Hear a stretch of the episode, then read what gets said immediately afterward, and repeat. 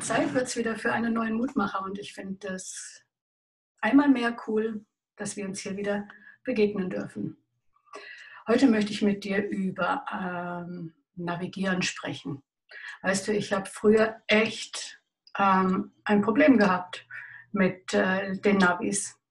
ich ich habe ähm, die Meinung vertreten, wir werden verdummt.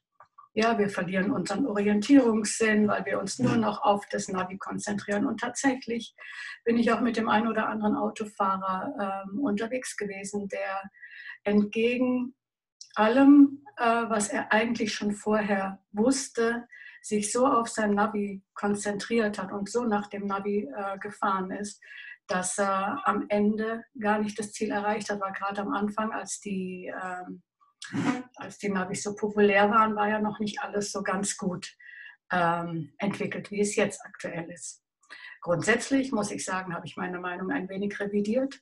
Insofern, dass ich sage, ich bin schon ganz froh, ähm, dass gerade wenn ich irgendwo in einer ganz fremden Umgebung unterwegs bin, dass ich ähm, dass mich auf das Navi konzentrieren darf und auch ähm, danach orientieren darf. Und ähm, was das so ist mit dem Navi, ähm, egal was man jetzt davon hält, ob man meint, das ist toll, eine tolle Geschichte oder nicht so eine tolle Geschichte. Ich habe noch keinen dieser Personen kennengelernt, die das Navi am Zielort eingeschaltet haben.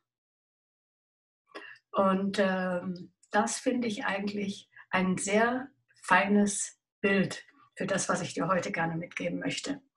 Weißt du, wir sind oftmals so, dass wir unterwegs sind, den ganzen Tag irgendwelche Dinge machen und äh, am Abend zurückschauen auf den Tag und denken, war das jetzt das, was der Tag sollte oder was ich wirklich wollte? Oder wären da vielleicht Dinge gewesen, die ich hätte verhindern können oder die ich besser anders gemacht hätte? Ähm, wäre das nicht cool, wenn man so ein Navi hätte, das man morgens einschaltet und, äh, und das einen dann so durch den Tag leitet? Und äh, tatsächlich, es gibt so ein Navi. Im Jakobusbrief, Kapitel 4, Vers 8, da heißt es zum Beispiel, naht euch zu Gott und dann naht er sich zu euch. Und das ist eine richtig äh, coole Sache. Wenn du morgens dich Gott nahst und ihn fragst oder ihm deinen Tag hinlegst und ihm sagst, Herr, hilf mir, dass ich ähm, die richtigen Entscheidungen treffe, dass ich nicht unnötig irgendwo Zeit verplempe und so weiter. Du kannst ja genauso wie, wie du mit jemand anderem sprechen würdest, darfst du mit Gott reden. Du musst da keine besonders heilige Sprache verwenden, sondern das, was auf deinem Herzen ist, das darfst du ihm ausschütten. Und äh, das ist das, was ich wirklich so ähm, großartig finde, was ich so besonders liebevoll finde an unserem Gott, dass wir kommen dürfen, wie wir sind und so auch in der Früh ihm unseren Tag hinlegen dürfen. Und dann heißt es nämlich im Jesaja 30, Vers 21, ähm, dann heißt es, ob dein Weg nach rechts oder links führt, wird eine Stimme hinter dir herrufen und dir ansagen, das ist der richtige Weg, den geh. Und ähm, das ist doch mal eine coole Anleitung. Wenn du weißt, ja, ich lege Gott meinen Tag hin, ich schalte meinen Navi in der Früh ein, ähm, ich bitte dich, gib mir die richtigen Gedanken, die richtigen Impulse, die richtigen Worte zur richtigen Zeit, dann darf ich darauf vertrauen, dass Gott mich mit einer inneren Stimme oder in einer ähm, auch durch, durch seine Augen heißt es in einem anderen Vers, im Psalm 32, Vers 8, dass er uns mit seinen Augen leiten wird, dann dürfen wir darauf vertrauen, dass wir einen erfolgreichen Tag haben.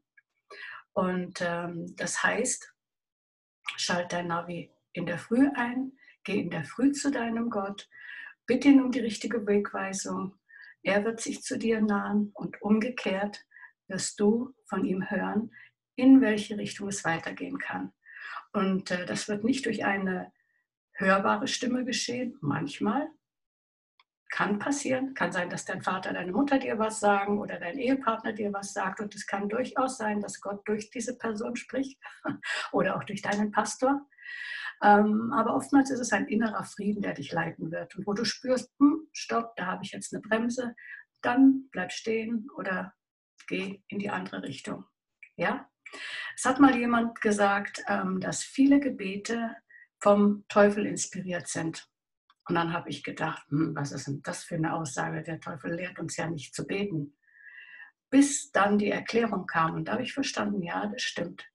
Oftmals schalten wir unser Navi erst nach, ähm, nach Situationen ein.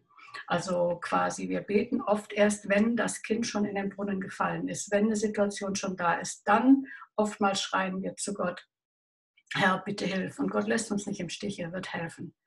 Aber noch besser ist es, wenn unsere Gebete schon vorher äh, stattfinden, dass wir gar nicht erst in schwierige Situationen kommen. Und deswegen einmal mehr Navi einschalten, rechtzeitig, nicht erst, wenn der Tag vorbei ist.